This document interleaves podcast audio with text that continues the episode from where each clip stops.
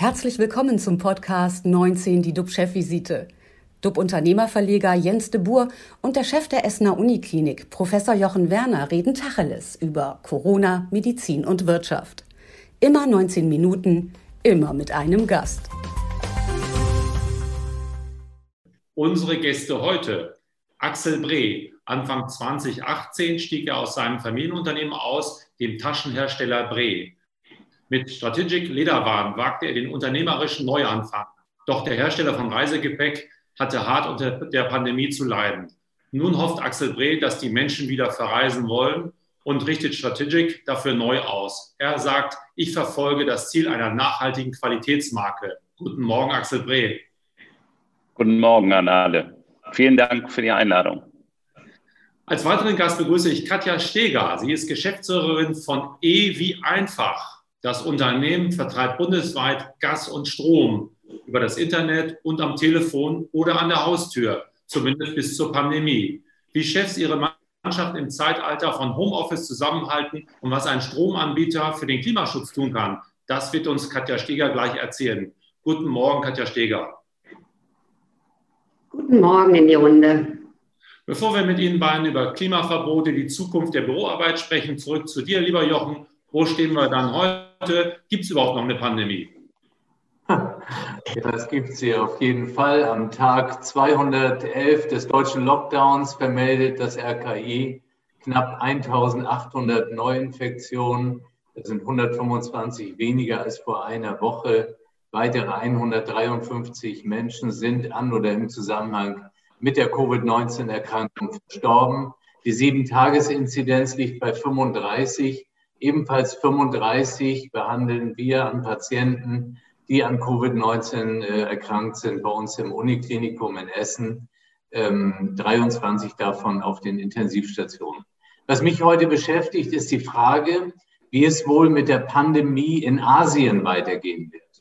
Während wir massiv auf die Impfungen setzen, ist in weiten Teilen Asiens die strenge Kontrolle, die Abriegelung ganzer Straßenzüge oder auch Stadtteile bis hin zu Städten die Reaktion auf Ausbrüche. Jetzt wurden im chinesischen Guangzhou 18 Neuinfektionen gemeldet. Ausgangsverbot und Massentestungen sind die bewährte Strategie. Aber ist das wirklich das Zukunftsmodell während der Anteil Geimpfter in anderen Ländern immer stärker ansteigt. Ein anderes Beispiel ist Vietnam. Mit dem Auftreten einer neuen Virusvariante kam es dort im Monat Mai zu so vielen Neuinfektionen wie in der gesamten Pandemie davor. Das spricht dafür, dass das Virus einen Weg gefunden hat, die bisherigen Gegenmaßnahmen zu überwinden und sich nun verstärkt auszubreiten. Auch dieses Beispiel verdeutlicht, wie wichtig Impfungen sind. Impfungen, von denen zum Beispiel China oder auch Vietnam in der Breite noch sehr, sehr weit entfernt sind. Nehmen wir an, dass die Pandemie künftig in diesen und anderen asiatischen Ländern deutlich stärker zuschlägt als bisher, dann würde das natürlich wiederum Folgen auch auf die deutsche Wirtschaft haben, und dieser Gedanke, der lässt erahnen, wie komplex und wie lange es dauern wird, bis die Pandemie wirklich zur Ruhe kommt. Bei aller Kritik, die ich ja auch sehr gerne äußere zur deutschen Zettelwirtschaft und zu viel mehr, sollten wir wirklich heilfroh sein, dass wir in Deutschland mit der Impfung da sind, wo wir sind. Natürlich, schneller geht immer, aber das ist schon sehr beachtlich. Und ich freue mich natürlich ganz besonders, dass wir auch in unserem größten Bundesland in Nordrhein-Westfalen wirklich Schwung aufgenommen haben.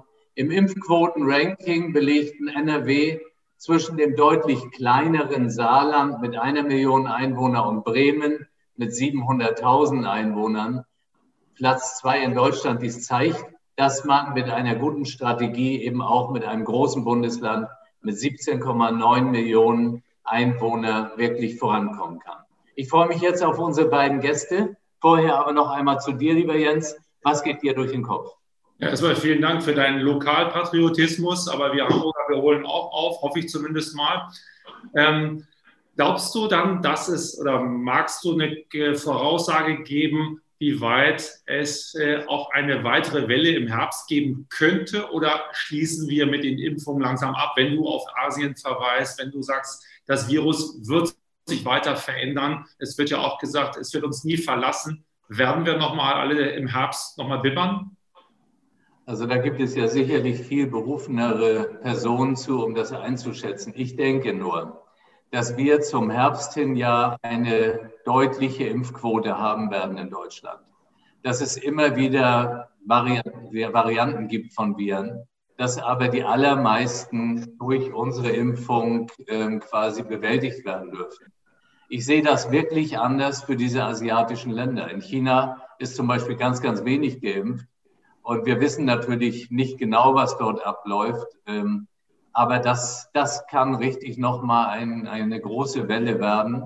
Und deswegen bin ich eigentlich sehr zuversichtlich, wie wir in den Herbst und Winter kommen.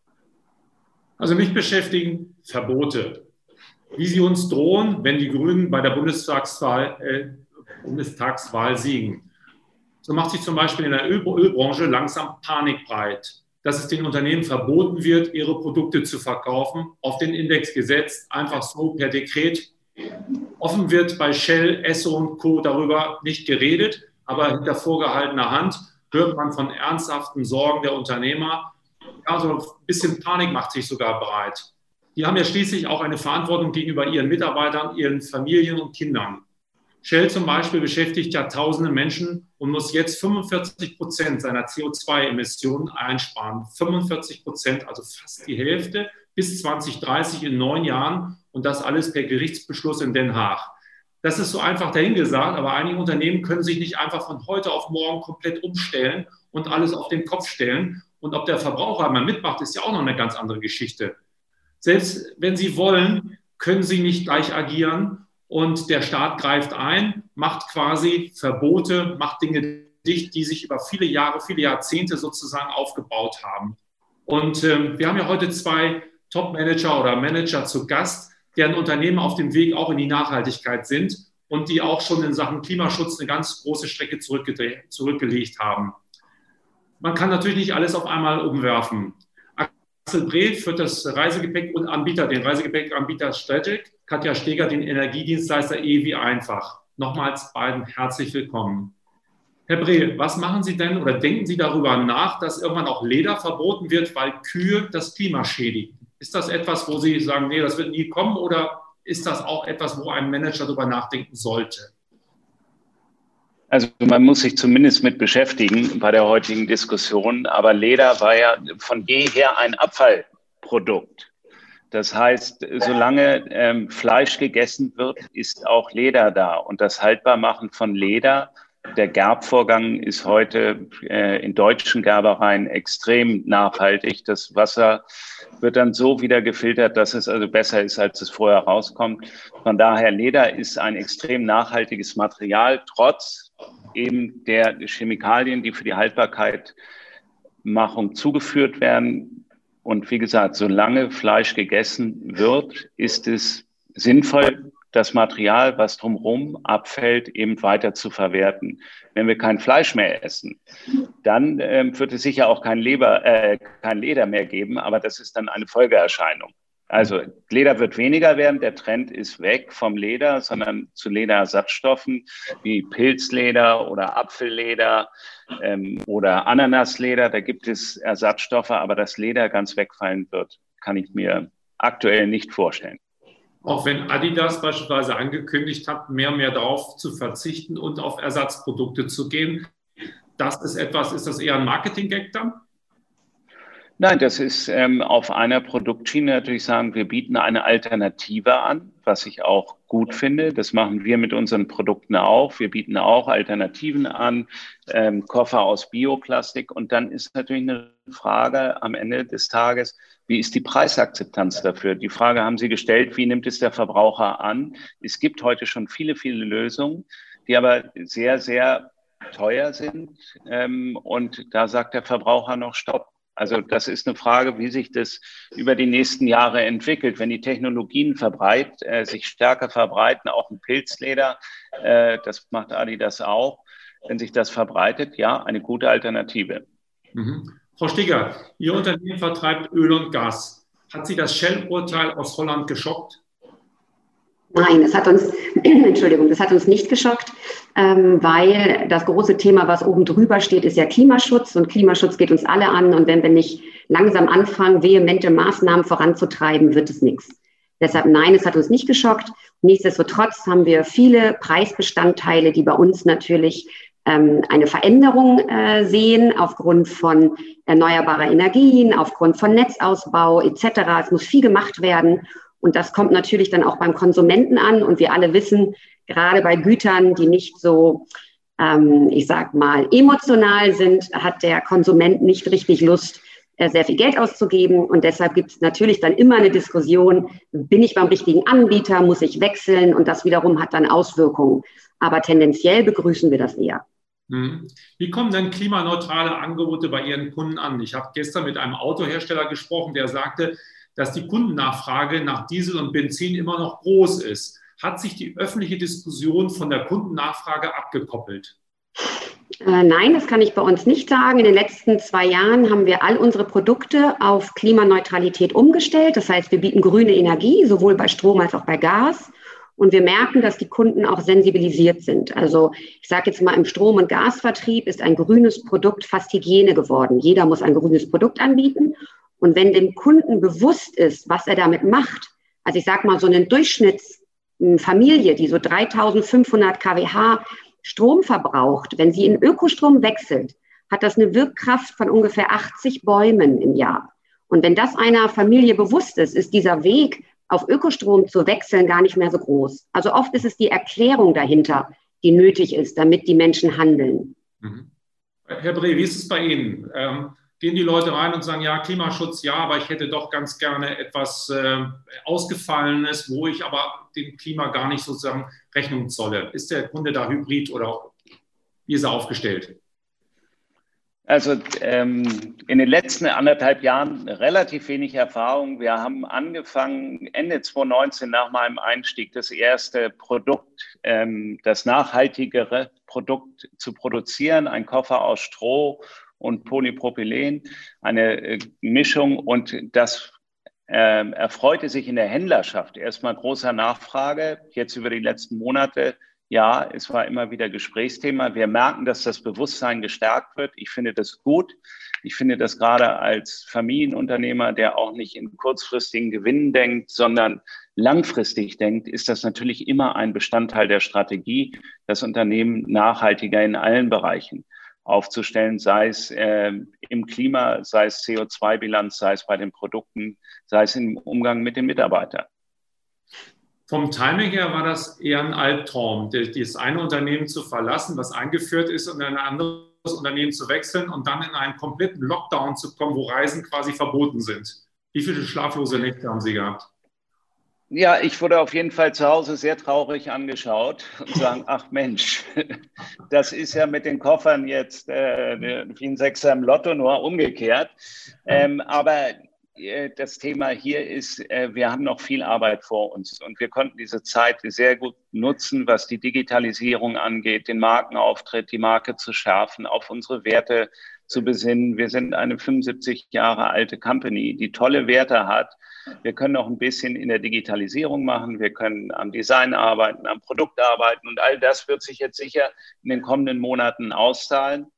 Mit den schlaflosen Nächten, aber als Unternehmer sind die, glaube ich, immer vorhanden zu bestimmten Zeiten. Ähm, und von daher, ja, das Beste draus machen. Die größten Herausforderungen natürlich die Mitarbeiter auch bei der Stange zu halten, im Grunde genommen, bei einem Feld, wo man nicht weiß, wie es weitergehen wird. Und wenn man die Zahlen der Luft oder den Ausblick der Lufthansa sieht, Business Travel zum Beispiel wird vielleicht in 24, 25 wieder das Niveau haben, was man hat. Das ist natürlich äh, eine challenging Aussicht äh, für uns, aber wir haben uns mit neuen Produkten beschäftigt.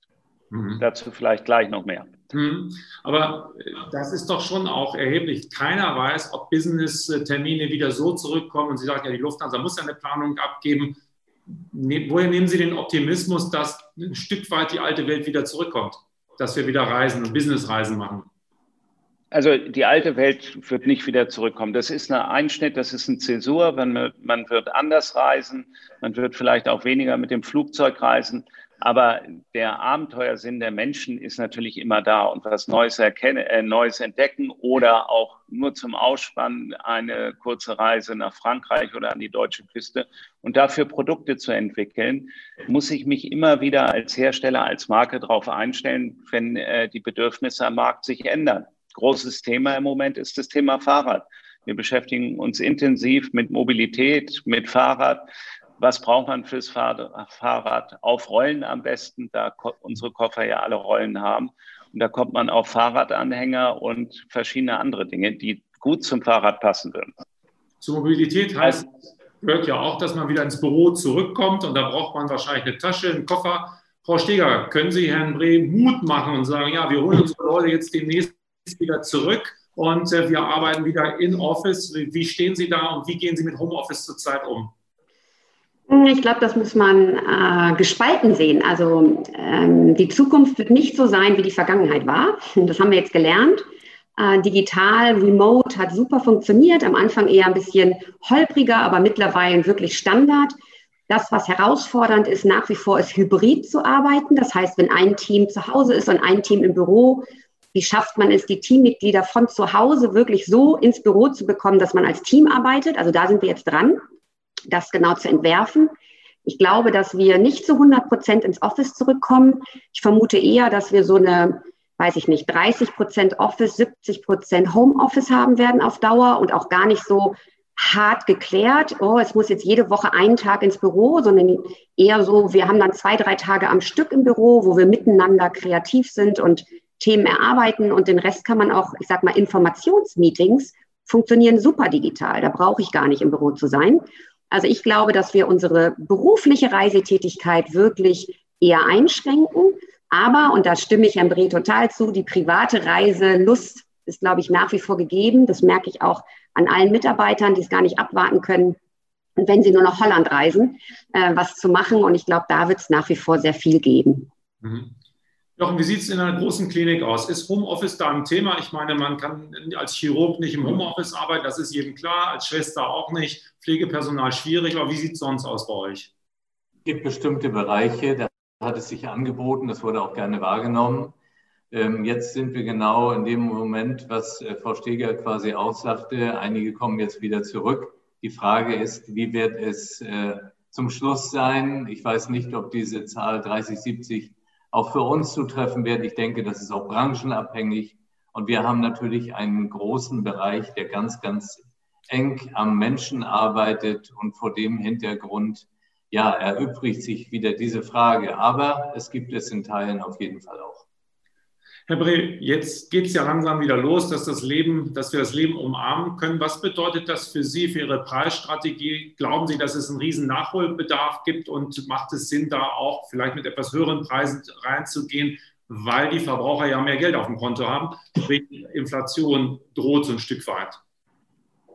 Ja, ich kann Ihnen sagen, ähm, also die Rohstoffpreise auch in unserem äh, Segment sind stark gestiegen in den letzten äh, drei Monaten. Also Polypropylen 10, 15 Prozent Steigerung. Das wird sich nachher ähm, sicherlich nicht vermeiden lassen, die Preise zu steigern. Aber die Herausforderung für meine Branche ist zum einen den Vertriebsweg, den Einzelhandel wieder attraktiv zu machen, ähm, die Leute natürlich in die Stadt zu holen. Und wir werden sicherlich in diesem Sommer eine große Nachlasswelle erleben, wo viele Vertriebsformen eben mit großen Nachlass, Nachlässen werben werden, bis die Lager leer sind.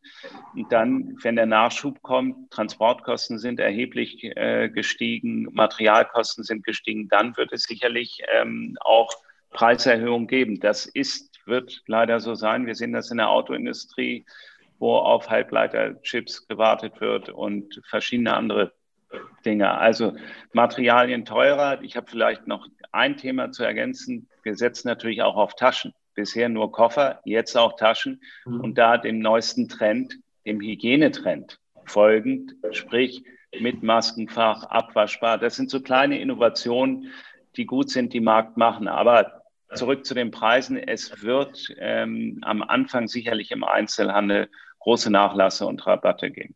Mhm. Frau Steger, können Sie uns denn Mut machen? Ich meine, Sie haben jetzt die Chance zu sagen, ich äh, halbiere die Preise für die Zukunft, eine große machen. Aber im Ernst, wie sehen Sie die Zukunft bei Energie, bei Strom? Werden die Preise weiter steigen, äh, dadurch, dass auch immer mehr, sage ich mal, umweltproduzierter Strom dazukommt? Wo geht die Reise hin?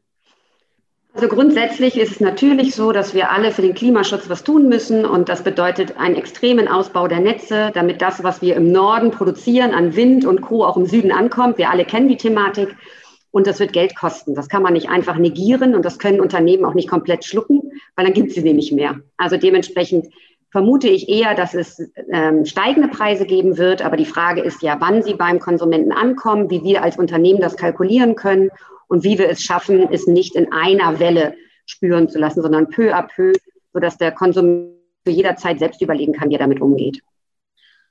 Was erhoffen Sie sich persönlich, Sie beide, von der Q3, Q4? Ähm, Gibt es da irgendwie Euphorie, die sich schon breit macht? Oder ist das noch eben, dass man sagt, na, wir sollen doch noch ein bisschen, bisschen überschaubar unterwegs sein? Frau Steger, Ladies First, Abschlussfrage. Natürlich macht sich ein wenig Euphorie bei uns breit, aber es liegt eher daran, dass wir genau das sehen, was Herr Werner gesagt hat, dass äh, in Deutschland wir wirklich vorankommen mit allen Impfungen, dass wir wieder als Team arbeiten dürfen, dass wir vielleicht ein bisschen aktiver auch wieder reisen dürfen. Und das gibt dem Ganzen ein bisschen mehr Spirit ähm, und gibt dem Ganzen ein bisschen mehr Elan. Und dann ist das ein oder andere im Business auch einfacher zu stemmen. Und Sie merken es auch an den Konsumenten. Also wir haben in der Corona-Zeit sehr gemerkt, dass wenn Kunden bei uns anrufen, äh, der, der schmale Grat war ganz eng zwischen ich bin happy oder ich bin sauer. Also das äh, ist schon äh, ein Seilakt gewesen und ähm, ich glaube schon, dass das wir alle spüren werden, dass es nach vorne geht. dass Q3 und Q4 können nur erfolgreich werden und das sehen wir auch so. Also Herr Bresi, auch Überstunden sind eingeplant? Ja, noch nicht ganz. Also wir rechnen, äh, wir planen noch Verhalten, aber man merkt natürlich, also ähm, ich war gestern in Frankfurt in der Stadt, erste Restaurants haben auf, ähm, man sieht wieder Menschen auf der Straße. Das ist eine Grundeuphorie, eine Normalität zurückzubekommen, die man mal hatte, ein Stück weit. Das ist gut. Ähm, das ist jetzt schon irgendwo wie wild gereist wird. Nein, oder wie wild Koffer gekauft werden. Nein, wir müssen da vorsichtig planen, wir müssen unsere Mittel zusammenhalten. Das ist tatsächlich im Moment ein Fahren auf Sicht, wie schön es so heißt. Wir haben so ein bis drei Monatshorizont. Wer weiß, wie sich die Entwicklung im Herbst wieder darstellt. Ich hoffe, Herr Werner, ähm, dass es so kommt, wie Sie sagen, äh, im Herbst, weil wenn der Einzelhandel nochmal zugeht, ähm, ich glaube, dann äh, haben wir ganz große nachhaltige Probleme und werden wahrscheinlich 50 Prozent des Einzelhandels nicht wiedersehen also mit den dahinterstehenden Marken. also vorsichtig optimistisch. Ja. Jochen, diesen Optimismus musst du jetzt und darfst du bestätigen. Freust du dich auf den Sommer? Ich freue mich auf jeden Fall auf den Sommer. Ich möchte noch eine Frage aus dem Chat aufgreifen. Da sagte jemand, die Frage ist doch, ob die Mutanten durch unsere Impfungen ferngehalten werden. Ich glaube, man muss einfach realisieren, wir sind dann in diesem Jahr von zumindest diejenigen, die es wollten, äh, geimpft. Und dann wird es Folgeimpfungen geben. Aber das ist ja eine ganz andere Ausgangssituation, als nicht geimpft zu sein. Und ich glaube, wir müssen einfach leben. Es wird Folgeimpfungen geben, vielleicht in Kombination mit der Grippeimpfung und was alles kommen wird. Also vor dem Hintergrund, ich denke, es gibt wirklich Grund zum Optimismus.